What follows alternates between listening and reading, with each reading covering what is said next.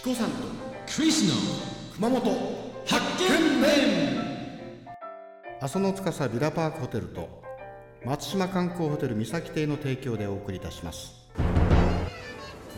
えなんでいきなり固まって。ー、日本の首都花の都大都会大東京からやってまいりました、えー、CROWDY と書きましてクラウディと申します、焼肉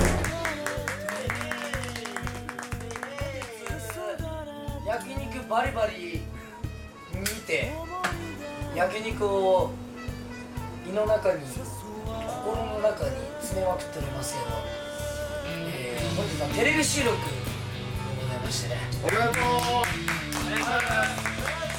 れも、えー、ミスター西田千子さんのおかげでございます、ありがとうございます。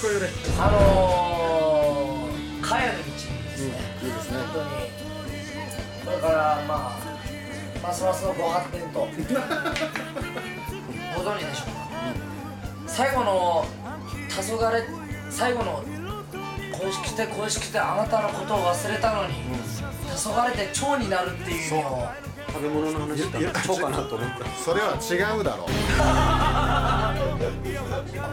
蝶になるそのその前のサビが、黄昏あの街のことを、ま、忘れ、忘れたのに待ちぼうけなんですよ待ちぼけしたよね。でも最後に蝶になるんですよ。で僕が「はーって言うわけですよ。なるほど。それはこれから羽ばたいていくぞという、まあ、意思表明でございまして、情熱があるんだ。そうです。そのやっぱりその情熱を持たないと何かしらも動かせないもんですから。恋しくて恋しくてあなたのこと忘れたのに黄昏て